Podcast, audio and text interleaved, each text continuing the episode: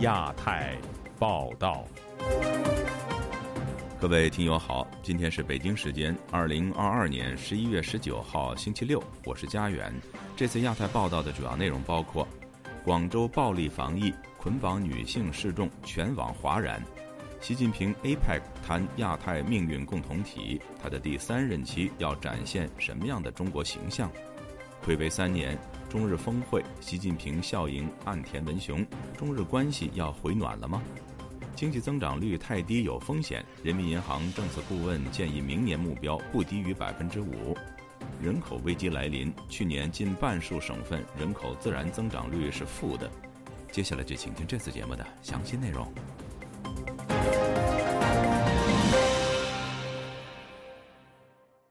中国官方发布防疫二十条优化政策后，各地防疫乱象依然层出不穷。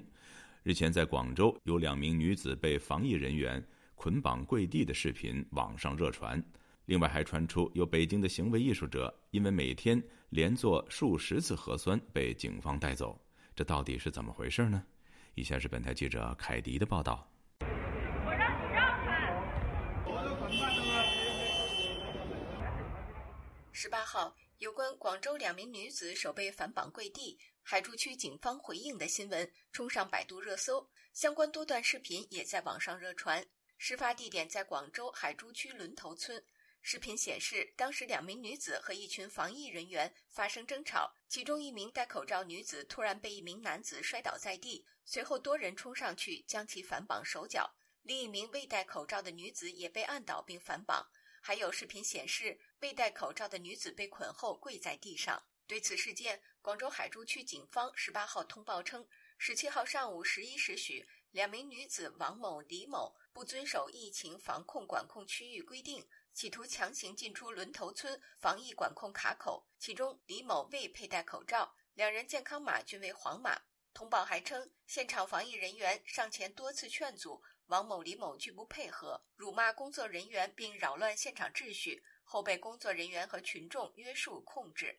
公安机关称，目前已对王某、李某两人依法作出治安处罚，涉事双方经教育提醒后已达成谅解。对此事件，旅美人权律师吴少平认为，这是一起强烈的违法行为。首先呢，这些这个防疫人员从法律上讲的话，他们是没有任何执法权的。它不是一个执法的一个部门，也不是一个执法的机构，那只是说借用这个疫情的清零的这个政策，他们具有一定的这种行政的这种权利，但是他们没有权利去把人家捆绑起来。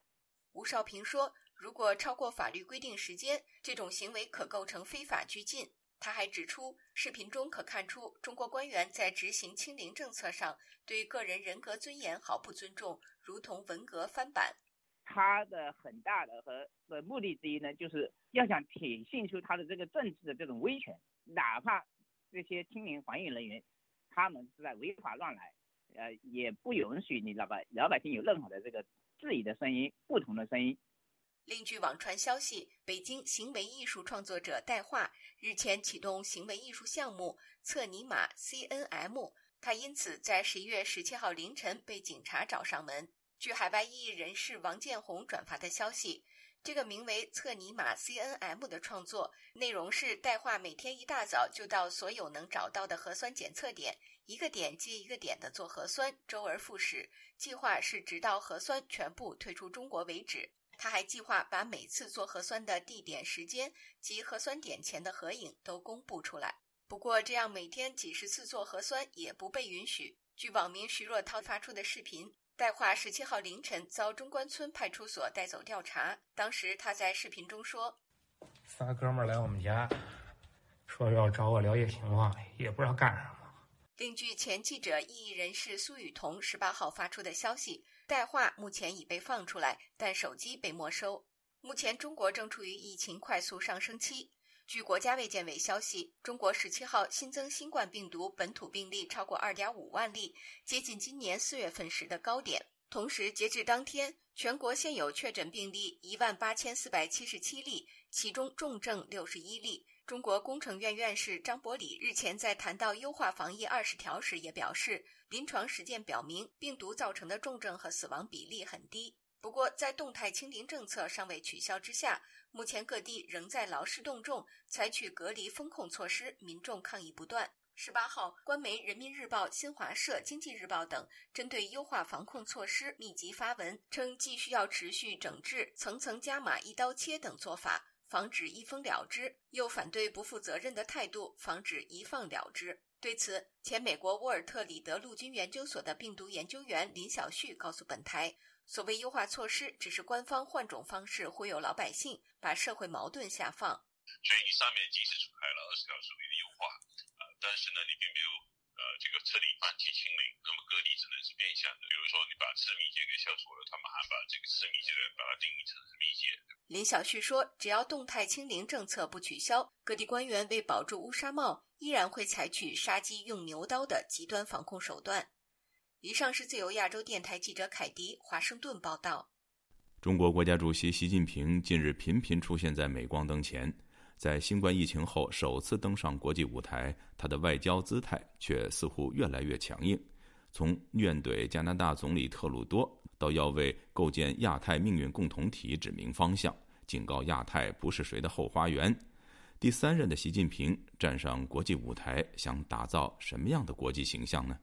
以下是本台记者陈品杰的报道：亚太经济合作组织 （APEC） 领袖峰会在泰国曼谷登场。习近平十八日在会上发表讲话时，强调构建亚太命运共同体。他也提及高质量实施区域全面经济伙伴关系协定，以及继续推进加入全面与进步跨太平洋伙伴关系协定 （CPTPP）。美国并非上述所提及的协定成员国。外界分析，习近平的讲话是剑指美国在亚太地区与中国的大国竞争。除了提到中国考虑举办第三届“一带一路”国际合作高峰论坛外，习近平也马不停蹄把握新冠疫情后的首次出访，在 APEC 与各国领袖会晤，包括日本、新西兰、文莱、智利等。他还邀请智利的总统明年访华。美国智库哈德逊研究所日本研究项目副主任华特斯就向本台说：“我请同事代读他的回复。我相信习近平认为自己是思想领袖，不仅在中国，在国际上也是如此。他相信他作为领导者的资历，使他能够对其他世界领导人发表意见。二十大结束后，习近平只会对自己更有信心。”事实上，习近平抵达泰国的第一天。在给 APEC 的书面致辞中，就指出亚太地区不是谁的后花园，不应该成为大国角斗场。任何搞新冷战的图谋，人民不会答应，时代不会允许。另外，习近平日前在 APEC 招待会上没有与泰国总理巴育握手的视频在互联网上疯传。他在二十国集团 G 二十的首脑会议上向加拿大总理特鲁多抱怨的视频也引起大众关注。中国外交部发言人毛宁在十八日的记者会上不得不再度为他和加拿大总理的谈话作出解释，但是却要求加拿大应该汲取教训，自行检讨，为改善双方关系创造条件。毛宁这么说：“中方已就此向加方提出严正抗议，强调擅自对外透露领导人交谈情况不符合高层交往常识，有关报道也同实际情况严重不符。”中加关系面临困难，原因众众所周知，责任不在中方。值得关注的是，毛宁在十七、十八日的例行记者会上，关于该视频的回复内容，并没有出现在中国外交部的官网上。华特斯认为，许多中国观察家将先前拜习会视为美中关系的好兆头，但在他看来，这只是短暂的平静。华特斯这么说，我请同事代读：北京在中共二十大之前相对平静，除了针对佩洛西的台湾行。但现在二十大已经结束了，我们可以期待一些战狼外交的回归。显而易见的一件事是，北京越来越多地利用贸易和经济关系作为它地缘政治利益的工具。北京在认清自己的缺陷之前，不会学会成为一个负责任的国际参与者。同一个场合，美国副总统哈里斯星期五也表示，美国对印太地区以及其繁荣有持久的经济承诺，美国会扎根印太地区。他这么说。As a member of the Indo Pacific, America has a profound. 作为印太地区的一员，美国与该地区的未来息息相关。我们共同致力于建立一个自由开放的印太地区。美国与该地区的国家和人民有着历史渊源和共同价值观。所有这一切都在说明美国将继续存在。除此之外，美国贸易代表戴奇与中国商务部长王文涛也在 APEC 举行了经贸会谈。除了谈及美中双边贸易之外，双方也表示保持开放沟通渠道的重要性。自由亚洲电台记者陈品杰华盛顿报道。中国国家主席习近平与日本首相岸田文雄十七号在泰国会面，距离上一次的中日首脑会谈已经有三年。中方会后提出五点共识，首要强调中日关系的重要性没有变也不会变，但日方未提及此事。有学者分析，中日首脑重启对话，但重要议题没有交集。习近平在乎经济，岸田则看重安全，在台湾议题上更是各有坚持。以下是记者夏小华发自台北的报道。习安会十七号在曼谷亚太经合会 （APEC） 外登场，这是继二零一九年底前首相安倍晋三访问北京之后，魁违三年的中日峰会，也是岸田首相任内第一次与习近平见面。会谈三十多分钟，与日前拜习会三个半小时短很多。中国外交部十八号发布所谓中日双方就稳定和发展双边关系达成五点共识的新闻稿，包括中日关系的重要性没有变也不会变，以及尽早举行新一轮中日经济高层对话。第三，积极评价今年纪念中日邦交正常化五十周年系列活动，尽早开通防务部门海空联络机制直通电话。第五，共同肩负维护国际地区和平与繁荣的责任。日本外务省则发布五点会谈内容，包括：第一，岸田重申中日关系的重要性；第二，岸田向中方表达对于钓鱼台等东海局势以及中方射导弹高度忧虑，并敦促早点开启日中海空联络机制下的热线，重申台海和平安定的重要性。以及日方对中方拘捕日本人的立场。第三，敦促中国提供日本企业公平公正的经商环境。岸田还敦促中国在气候变迁、国际金融以及对乌克兰情势发挥维持和平以及安定的责任。日本敦促中国在安理会中对俄罗斯考虑以核武发挥具体作用。两国元首继续进行对话，达成共识。台湾国防安全研究院助理研究员王彦霖接受自由亚洲电台采访分析，虽然中方宣称双方达成五点的共识，但日中并没有联合发布所谓声明或是共识，说中日同意这件事。此外，从中日双方的新闻稿可以推敲彼此在乎达成的优先事项不同。王彦霖说：“日本他觉得重要的顺序是他要为两国建立一个避免冲突的机制。你看他们把海空联络机制放在第二个，是很前面的顺位。可是你看到那个。”中国这边，他把海空联络其实放在放在比较后面，那他当然要把中日的经济关系放在比较前面，因为我们都知道今年的上半年，那甚至到九月，中国的经济增长都是。不是太好的，那加上他清理政策没有没有放松啊。王彦霖表示，中国要稳住经济是为了内政。日本则重视中国海警船频繁进入钓鱼岛的海域，甚至八月发射了导弹到日本的经济区。日方认为急需要建立避免冲突的机制，两边焦点不同。王彦霖说：“中国的他的官方报道资料，他直接把话喂到岸点的嘴里面了。他说，岸田岸田表示，呃，在台湾问题上，日方在日中联合声明中做出的承诺没有变化。那可是我们就看到日本的日本的资料，其实日本他压根没有提这句话，嗯，所以这这这等于是说又又是中国的一个宣传，对，那他因为是在中文的世界里面，他他发中文的新闻稿，那我们拿来报，我们可能会这样误解，但我们去看日方的声明，根本就没有提这样一个东西。拜习会后，外界也质疑中方发布拜登不支持台独，也是被硬塞，拜登和白宫都没有提到这件事。王彦林分析，中国一直在巩固所谓一个中国，希望各国遵守，但美日并没有照做。日中避免冲突的机制，因为会面似有所缓解，但双方的奇异人生要往前，甚至出现中日第三份的历史文件，还有一段很长的距离。前首相安倍和现任岸田多次在国际场合提到台湾以及台海安全的重要性。安倍遇刺，中方派低层级代表出席，而且中日建交五十年不见庆祝。尤其乌俄战争开打，中日关系更为紧绷。台湾中山大学中国与亚太区域研究所教授郭玉仁接受自由亚洲电台采访就分析，习近平对岸田互动应该很冰冷，但习近平却在二十大之后，却由出访主动与民主国家积极互动。郭玉仁说：“从以前的惯例来看，当中国认为。”他要对你冷处理。那那个态势就会摆得非常清楚嘛，包含什么合照不会有笑容啊，合照不会有国旗啊等等。可是这一次很明显的看到 big smile 嘛，习近平甚至于笑到连牙齿都露出来，也有中日两国的国旗嘛。这个很诡异的现象，几乎就可以确定是中国主动的嘛？说中国主动融冰的意图在哪里啦？自己的观察是认为说，他从现在一直到明年的两会，三月的两会之前，政府人事还没有完全底定嘛，处于盘整期啦。所以中国在明年三月之前不会太想要惹事了。郭玉仁分析，五点谈话内容聚焦重启对话，但老共想对话的时候都不是好事，是以拖待变。尤其中国知道日本下个月有三份国安文件将出炉，主要在军事态度上针对中国，而且涵盖台湾。中国不愿意看到，才露出那么大的笑容。见岸田是要以拖待变，这是中共惯用的核战两手。郭玉仁提到，中国军机、军舰在东海对日本挑衅情况越演越烈。当中国积极重启对话沟通管道，其实是个陷阱，松懈民主国家的警戒心。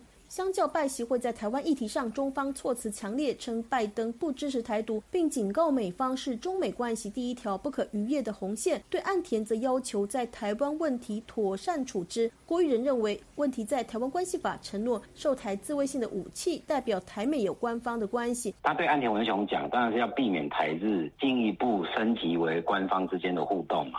那他对美国，因为台台美已经有实质上的官方互动，所以。他对美国是要画一个清楚的底线吧？对于岸田在强调台海和平稳定的重要性，台湾外交部表示肯定与感谢，将积极与全球理念相近的国家共同捍卫普世的基本价值。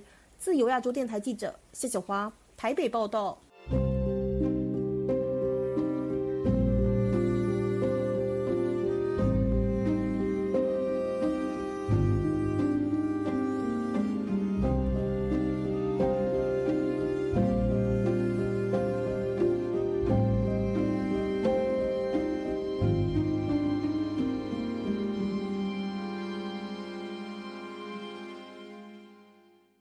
中国人民银行货币政策委员会委员刘世锦表示，中国目前急需恢复经济增长幅度。他建议，二零二三年应该设置百分之五的经济增长目标。一些地方政府也感受到风控政策造成的经济压力，努力出台刺激政策，但这些政策会有效吗？以下是本台记者唐媛媛的整理报道。台湾的中央社报道，刘世锦十一月十七日在财新峰会上指出，中国今年受新冠疫情冲击影响，经济成长率远低于潜在增长率。而随着中国中央出台优化防疫二十条和房地产金融十六条等措施，他建议中国政府明年至少要设置百分之五的经济成长目标。刘世锦警告，若中国经济持续迟缓，将造成劳动生产率下降，人民币的汇率也会因此受到影响。刘世锦提到，二零二二年初，中国提出的经济成长目标为百分之五点五，但今年前三季实际成长幅度只有百分之三，因此今年中国经济成长想要达标，恐有一定难度。对比中国二零二零年与二零二一年的经济成长平均是百分之五点一，中国二零二二年经济成长疲软，显示经济表现远不及潜在增长率。中国全球政协经济委员会副主任杨伟明也在会中表示，当前经济发展最大的风险就是增长速度过低。他认为，北京当局应及时扭转这样的局面。实际上，国际货币基金今年十月的最新预测，就对中国严格执行防疫政策造成经济冲击表达过担忧。国际货币基金当时估计，中国二零二二年经济成长率仅为百分之三点二，二零二三年的增长率为百分之四点四。国际货币基金特别警告，中国经济发展迟缓已经对世界经济造成威胁。与此同，同时，中国地方政府为了促进经济发展，正努力鼓励内部消费。其中，杭州市看准夜间经济发展潜力，在政府官网上征求打造“不夜天堂”、“璀璨杭州”的政策建议，并拟定自二零二三年开启夜间市场部署。杭州市政府打算透过提供补贴、销售奖励等方式，鼓励商家在半夜营业，计划将杭州市打造成不夜城。然而，中国国家卫生健康委新闻发言人、宣传司副司长周思。斯在国务院联防联控机制举行的新闻发布会上表示，要坚定不移落实外防输入、内防反弹总策略和动态清零总方针，同时强调地方不得过度防控、层层加码，防止一封了之，也反对不负责任的态度，防止一放了之。对此，外界怀疑，若是中国迟迟不放松动态清零，并且对于跨省份移动持续坚持落实严苛的落地检，如此，无论地方政府如何努力拨款资助商家，中国百姓也很难出门消费，而达不到活络经济的政策目标。自由亚洲电台记者唐媛媛，华盛顿报道。二零二一年的中国人口数据显示，在三十一个省份中，十三个省的人口自然增长率为负数，其中包括四川、河北和江苏等省份。有学者认为，在经济下行、失业人口增加的情况下，难以承受养育子女的家庭会更多，预料出生率将继续下降。以下是记者古婷的报道。据第一财经网站报道，去年中国出生人口仅一千零四十六万人，创下近年来新低。同时，根据中国国家统计局历年数据，四十八万人的净增人口创下近六十年来的新低，全国总人口已经到达负增长的警戒线。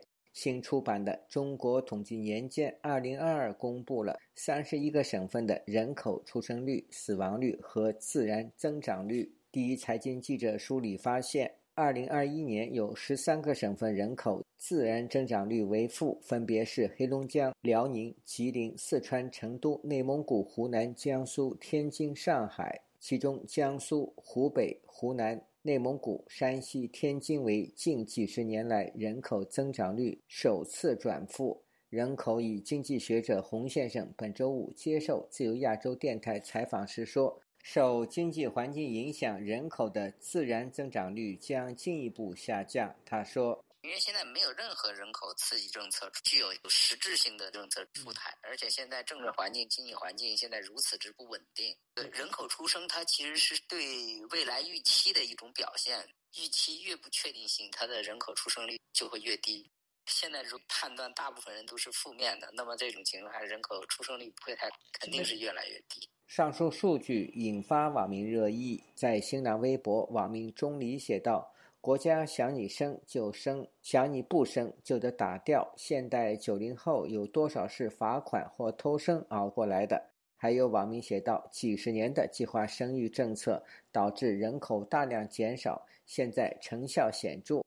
北京政治独立学者吴强对本台表示：“目前中国遇到了人口结构的转折点，这是过去数十年计划生育政策的加速结果。对于老年人的增加，意味着中国在过去四十年经济高速增长的廉价劳动力模式结束。”他说：“中国的经济以及未来的政治，那其实挑战是巨大的，不仅是老年社会的到来，最直接的影响是，呃，人口红利结束之后。”未来中国经济结构如何转型，特别是其中的需求内需。学者洪先生说，受到政治和新冠疫情持续影响，中国消费市场疲弱，民企萎缩，失业人数呈双位数字增长，就业难等问题将引发国人的生存危机。他预料出生率将持续下降。它不稳定。比如说，我们过去都知道，我们上班就会有钱赚，你就可以吃饱饭，可以养活家人。现在不知道，现在连工作会是什么样都不知道。你去一个民企，今天可能有，明天可能就就没有了。甚至我觉得这个出生前来说，这个数据不一定是完全准确。学者吴强表示，调查显示，在过去十年中国经济下行期间，民众的消费欲望也在下降。他说，内需实际上是变成中国现在和未来最大的问题。另外一方面，人口下降，它是过早的吞噬了中国的增长红利。过去三十年，中国新中产阶级的兴起，很大程度上也是跟计划生育直接的相关，造成了财富积累的一个倍增的效应。随着中国人口逐渐减少，吴强认为，中产阶级庞大的财富作为中国稳定的基石，也是不稳定的关键。或者说，对他们这种财富的担心，财富如何传承的担心，其实中国未来政治的一个最大的挑战。这是在人口问题背后的一个真正的一个政治问题。据报，华北以及中部一些省份的人口自然增长率低，主要是受青壮年人口外流影响。此外，一些城镇化率比较高的省份，如江苏、上海、重庆、天津人口的自然增长率也比较低。自由亚洲电台记者古婷报道。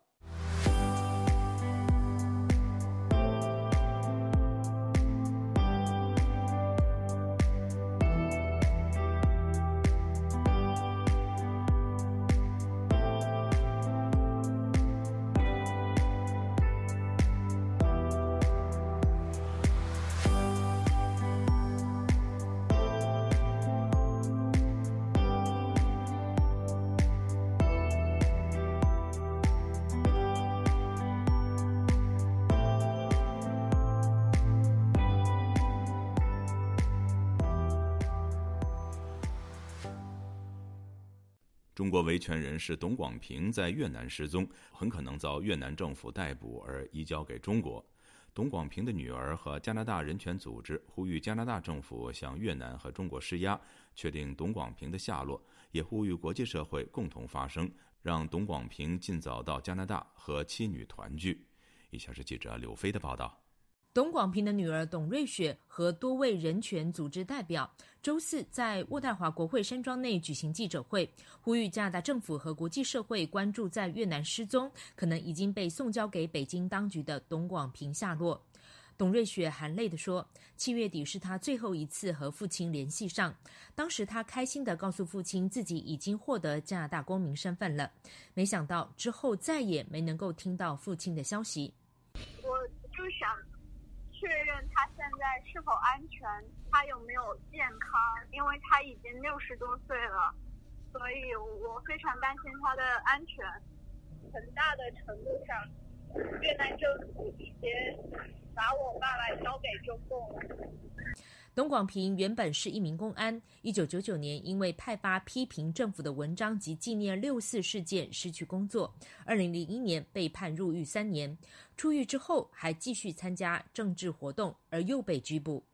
董广平获保释后，因为不堪当局对家人的骚扰，一家三口在二零一五年九月逃到泰国，随后向联合国申请难民身份，也很快的就获得加拿大政府批准接纳为难民。二零一五年十一月，一家人正欢喜的等着到加拿大，却没想到董广平突然以非法入境的理由遭到泰国警方拘捕，随即马上被遣送回中国判刑。二零一九年，董广平在中国服刑期满后出狱，又被禁止离开中国，只好先逃到越南。过去两年十个月的时间中，加拿大人权组织不断要求渥太华与越南政府沟通，让他回到加拿大，可惜迟迟没有结果。他的妻子、女儿在二零一五年十一月十八号入境加拿大，一直期盼很快能够见到董广平。没想到如今七年满了，却失去了他的音讯。董瑞雪说：“父亲是勇者，他出身中共军官家庭，自己又是公安，放弃舒适的生活，为人权而战，希望更多家庭和孩子过上更好的生活。”多伦多支持中国民运会主席吴温温说。董广平自己有合法的加拿大难民身份，他的妻女都在加拿大，渥太华有责任把他带回来。我们也希望加拿大政府比较 proactive 的找到董广平的消息，他家里人都在这，这个其实应该当着他是个加拿大公民这样把他带回来给跟家里人团聚的。现在最主要的目的是要找到董广平现在在哪。民主阵线加拿大负责人盛雪虽然和董广平未见过面，但一直协助他们一家人。盛雪说，当知道董广平失踪后，第一时间就透过越南当地朋友追查情况。为了配合渥太华方便救人，他们迟迟没有公开消息。最后，渥太华却还是说人搞丢了。我们是有朋友到他原来住的地方去核实了，几号几点钟是十几个警察到现场。是把他从家里边拖出来，给他戴了手铐，戴了黑头套，就这样子押走的。我已经把这个事情一知道，我就报给加拿大政府了。加拿大环球事务部表示，非常忧虑董广平的安全，而政府官员正试图确定董广平的下落，包括经由外交管道向中国和越南政府查询。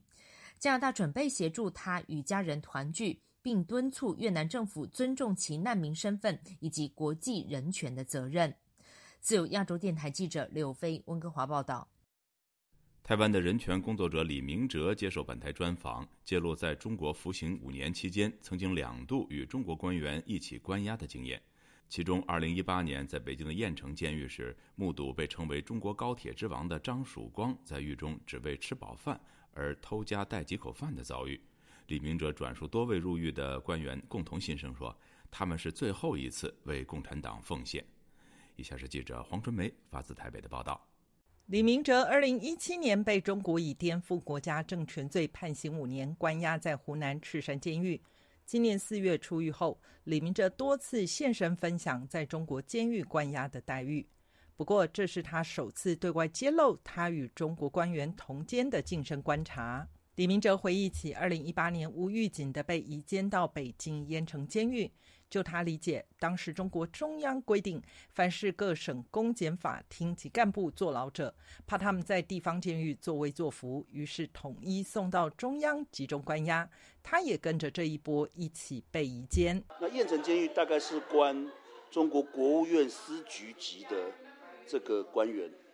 那我去那边，可能北京也觉得我在那边，他们要负责。我的一切的这个事情，他们可能也觉得很麻烦，所以我在北京十几天以后，我跟我的同案彭宇华，我们两个就一起又被送回赤山监狱。李明哲告诉本台，他在盐城监狱期间曾接触到中国铁道部环境保护部，还有担任过纪委的官员。令他印象最深刻的是前中国铁道部副总工程师张曙光。他感慨地说。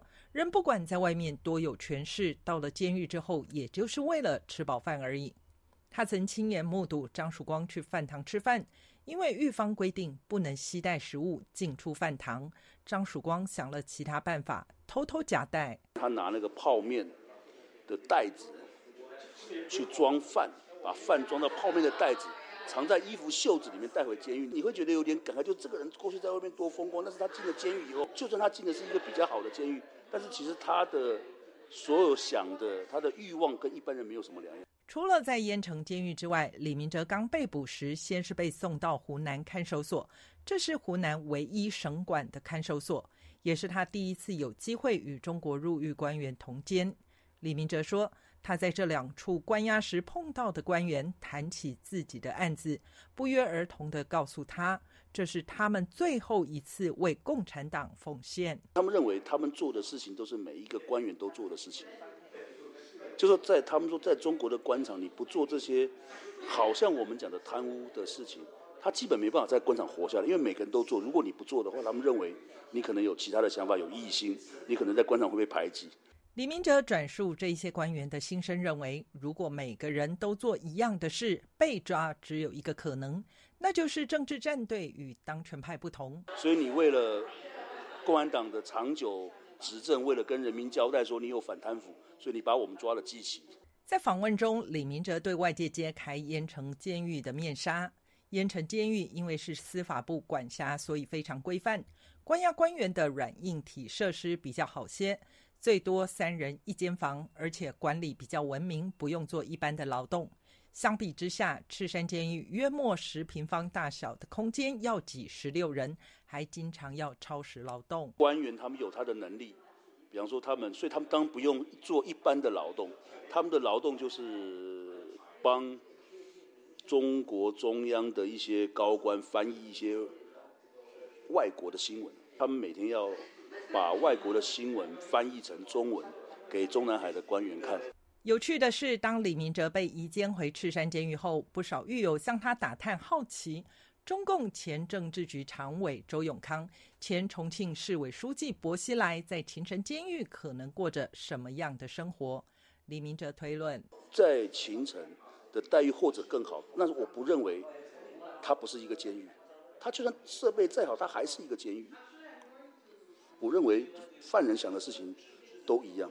在狱中五年的生活，李明哲说，在那种环境真的会消磨掉人的意志力。他自己是靠着妻子李静瑜的探视，把监狱问题反映出去，这也帮他转变意念，不再只是一名囚犯。他幽默地说：“就当自己难得有机会在中国监狱做田野调查。”自由亚洲电台记者黄春梅台北报道。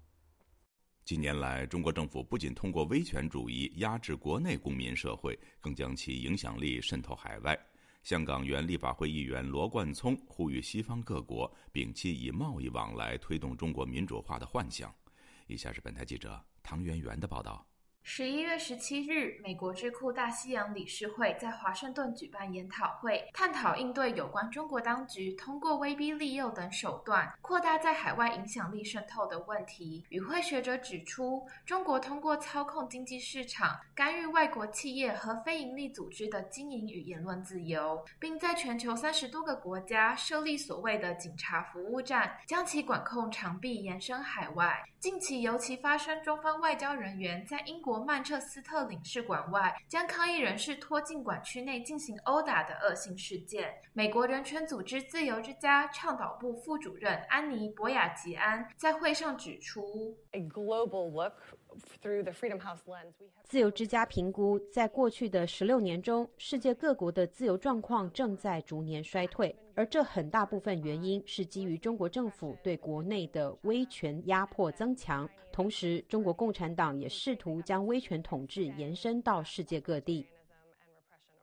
博雅吉安还指出，自习近平上台以来，中国内部的自由指数也开始大幅下滑。We with over the last 过去八年，中国的自由指数以减半的方式大幅下降。中国从原本的十七分降到了八分。博雅吉安表示，中国自由指数下滑的速度之快，在世界各国中非常罕见。香港前立法会议员罗冠聪则在研讨会上分析了北京当局如何将威权统治从内陆扩展至香港。In 2014, we still had the room for public protest. 二零一四年的时候，我们还可以上街抗议，并且享有政治多元性。二零一六年时，我们还可以与政府进行政治辩论，让反对派也有政治活动的空间。但在二零一九年香港反送中运动后，自二零二零年起，我们不再享有政治自由。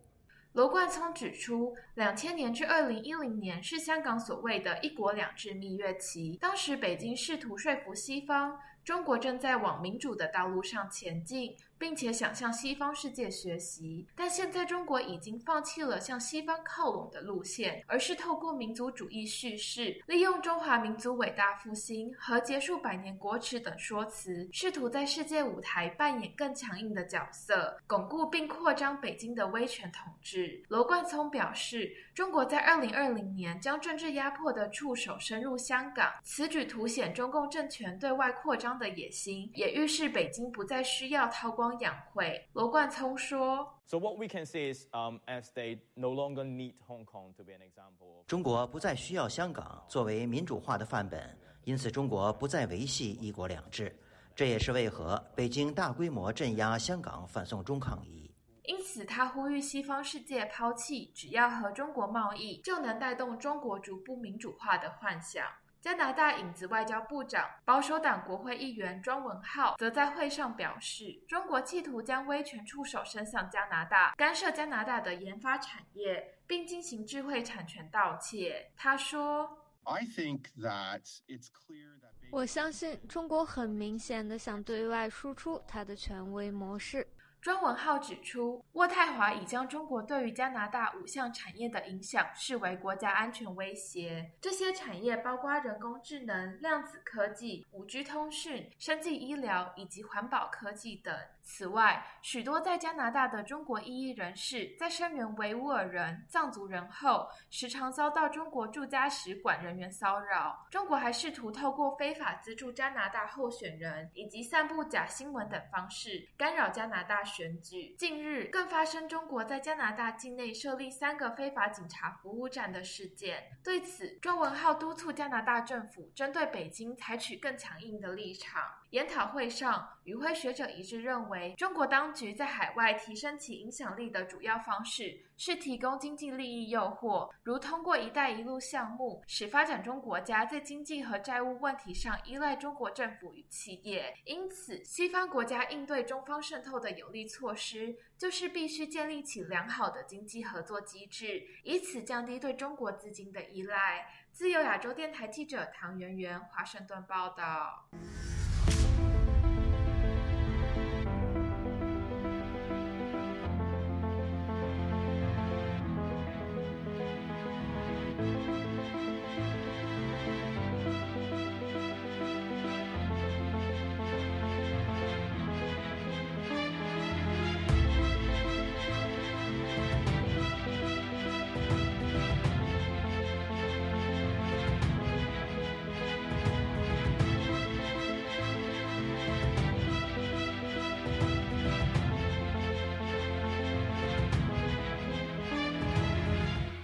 受外界关注的香港电影《忧郁之岛》入围金马奖最佳纪录片，但内容涉及政治敏感题材，依据香港国安法条例无法公映。在官方和自我审查下，香港的电影出路在哪里呢？东方好莱坞还能够回到辉煌的时代吗？以下是本台记者经纬的报道。香港导演陈子桓执导的电影《忧郁之岛》获得金马奖最佳纪录片的提名，但香港本地人员却在电影院里看不到这一影片。这一切拜香港国安法所赐。想象中嘅香港系點？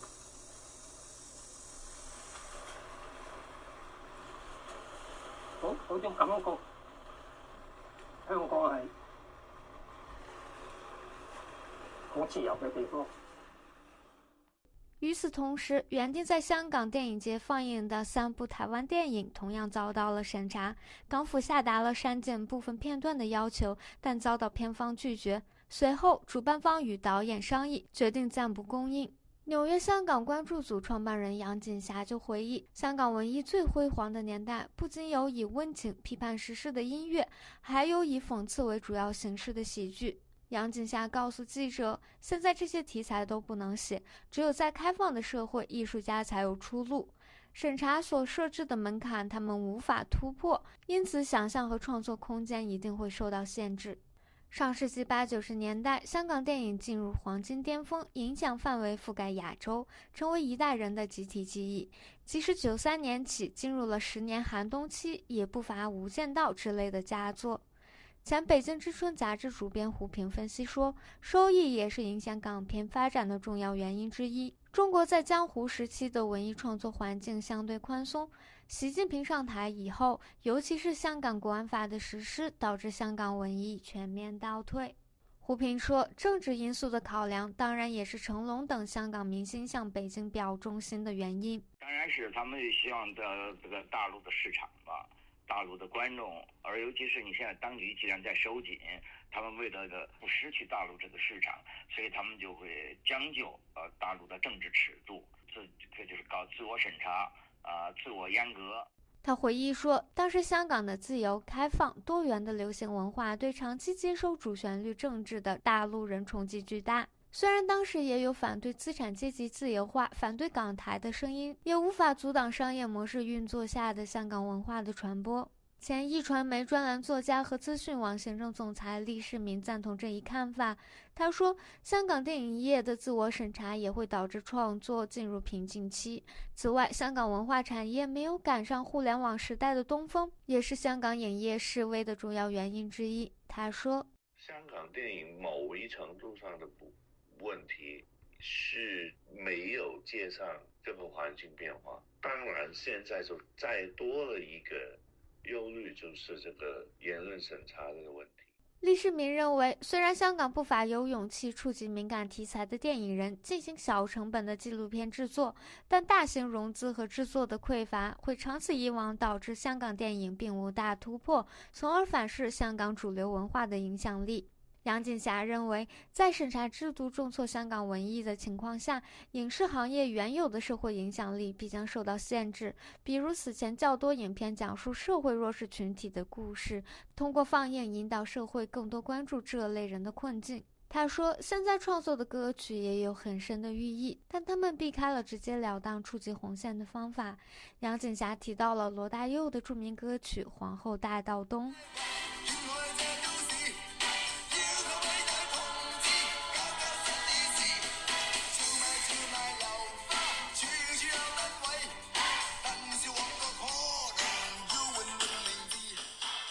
这首歌也使用了多个寓意，描绘了九七年港人回归的心声。面试不久后被中国列为禁歌，虽然一度解封，但一九年因香港反送中运动又再度被禁。二零年香港国安法实施以来，香港自由的空间进一步被收缩。去年十月，香港立法会以维护国家安全为由，通过了电影检查修订条例草案。该修订条例将严防影片中出现鼓动、美化或支持危害国家安全的内容。港府表示，如果影片内容被认定不利于国家安全，将被撤销上映许可，而违法的行为人将面临最高三年监禁或一百万港元的罚款。习近平对文化的铁腕管控早有预兆。华盛顿邮报上月的一篇报道就找到了一篇习近平在八九年天安门事件后写的文章。一九八九年，三十六岁的习近平在福建省宁德市履职。他在名为《论文艺与政治的关系》的文章中写道：“我们要反对有的人打着创作自由的幌子，把文艺作为一种推行资产阶级自由化的政治工具，诋毁党的路线、方针、政策，否定党的领导。”习近平认为政治必须干预文艺，但外界认为早期他的统治手段更为怀柔。这篇文章中，当时的习近平说：“艺术家应当有一定的创作自由。”随着他的统治思路的日益完善，各类管控和审查一再收缩。受困于审查，香港影视行业另寻出路，将眼光投向国际。多家媒体上月报道。香港导演陈可辛成立了泛亚洲制片公司，目前已获得成龙、甄子丹、章子怡等影视明星加盟。公司从香港、新加坡和中国内地以外的渠道融资，以确保其独立性。外界分析认为，该公司就是为了绕过严格的审查制度。另一方面，不少香港电影人积极参与红色影片的拍摄和制作，但仍摸不透内地电影审查的红线。杨锦霞说。他们要怎么生活？我不晓得，我不是一个艺术者，但是我觉得总归有路可走，但是那个路是被比较难走。自由亚洲电台记者金伟华盛顿报道。亚太经济合作组织领导人非正式会议在泰国登场，有反中人士在场外抗议，呼吁释放港人，还有德国媒体捕捉到泰国总理巴育想和习近平握手，却碰了钉子的画面。而台湾的代表、半导体教父张忠谋与美国国务卿布林肯以及加拿大总理特鲁多互动热络。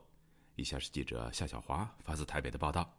蔡英文总统第六次派出半导体教父、台积电创办人张忠谋代表台湾出席亚太经合会，汇聚世界重要经济领袖的 APEC 已经三年没有实体会面。从台湾代表团释出的照片可以看到，十七号的欢迎晚宴上，美国国务卿布林肯和张忠谋比邻而坐，交谈热络。当时美国副总统哈里斯尚未抵达泰国。日前在二十国峰会被认为遭习近平训斥的加拿大总理特鲁多，借着 APEC 欢迎晚宴，私下向张忠谋致意。照片显示，特鲁多双手紧握着张忠谋的手。十八号会议登场，泰国媒体称张忠谋代表台湾，而张忠谋坐在新加坡总理李显龙的旁边，美国副总统哈里斯则在他的前方。张忠谋与中国国家主席习近平在同一张大椭圆形桌子的两端遥遥相望。会议迟了半个小时召开，习近平最后才进场。在一个中国的压力下，亚太经合会是国际级少有台湾以经济体非国家入会，而且与中国领导人平起平坐的会议。台媒报道，张忠谋运用在与贵宾非正式的对话时间，主动走向了美国贸易代表戴奇，双方握手交谈约十一秒。张忠谋十七号出访前，在台湾的机场表示，他会把蔡英文总统交代他要跟各国领袖讲的话带到。要我对 APEC 的啊领袖表达的。啊，几个重点，我会啊遵照他的指示，啊，会尽量尽力会啊。表达。张忠谋说，他自认已经代表出席了六次，甚至比其他领袖对 APEC 都还更熟。被问到会不会与美国的副总统会面，张忠谋指以才刚到泰国达布，所以是会见面还没有见面吗？不回答这问题。我刚刚才到，我刚刚才到，我们刚刚才到。习近平本来要在这里发表演说，结果突然取消这个。我们不知道。不知道，不知道，不知道。APEC 场外有反中人士举维尼熊抗议，呼吁释放香港民主人士黄之锋等人。德国商报记者在推特发文说，在 APEC 欢迎招待会上的尴尬时刻，泰国总理巴育想要和习近平握手，但中国国家主席并不理会他。习近平没有伸手相握，就和夫人离开，留下诧异的巴育夫妇。巴育还尴尬地摸摸鼻子之后离开。此外，澳大利亚总理阿尔巴尼斯十七号表示，不太可能支持台湾加入 CPTPP，也就是跨太平洋伙伴全面进步协定。阿尔巴尼斯在 APEC 召开记者会后被台湾媒体包围追逐，为什么不支持台湾加入 CPTPP？是否因为友好习近平，还是认为台湾不是一个国家吗？阿尔巴尼斯没有发一语，则快步离开。习近平在 APEC 取消原定的讲话，改以书面表示。习近平在文中指出，亚太地区不是谁的后花园，不应该成为大国的角斗场。他还说，组织甚至拆解亚太地区长期形成的产业链、供应链，只会使得亚太经济合作走入死胡同。台湾韬略策进学会秘书长吴建中接受自由亚洲电台采访说，在 APEC 张忠谋的风采超过习近平。这一次的取消，我觉得他是风采被抢，因为原本他在东协峰会、集团体，习近平都觉得自己是镁光灯的焦点。但是我们看到，呃，张忠谋代表蔡总统前往 APEC 峰会，原本习近平要在张忠谋的下榻饭店来发表演说，甚至于要发表这个主题演说，行前突然间。取消，那当然双方也不会碰到面。更重要的是，这个凸显台积电非常重要，各国都争相安排。另外，对于习近平演讲文指出，世界又一次站到十字路口，世界要向何处走去？亚太要怎么办？吴建中说：“中国是问题，不是答案。”这次习近平出访的谈话，总是认为世界需要中国，全世界为中国点赞，但中国太强调发展，忽视人权。台湾国际法学会副秘书长林廷辉接受自由亚洲电台采访表示：“今年 APEC 轮值国是泰国，但泰国总理是靠军政府政变夺权，在美国眼中是比较不民主的国家，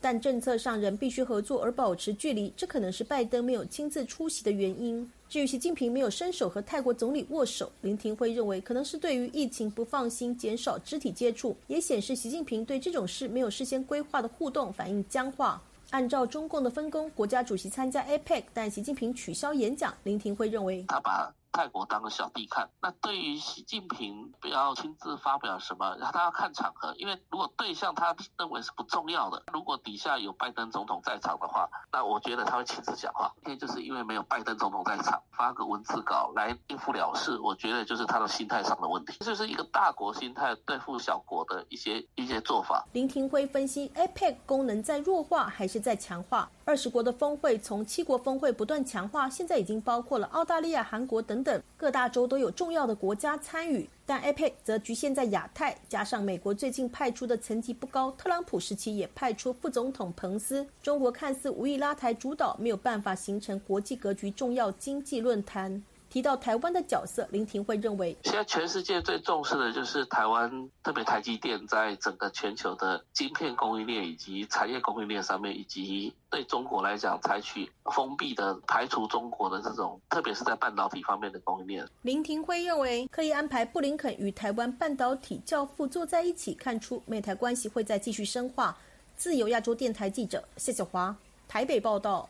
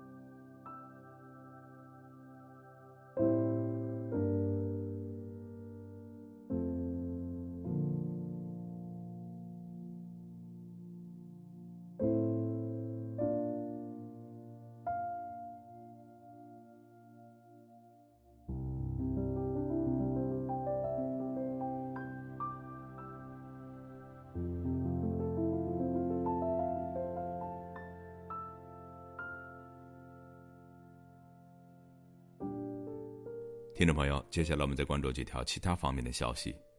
韩联社十一月十八号引述韩国联合参谋本部发布的消息，朝鲜当天上午十点十五分左右，在平壤市顺安地区向东部海域发射一枚洲际弹道导弹，导弹射高约六千一百公里，飞行距离大约一千公里，飞行速度约二十二马赫。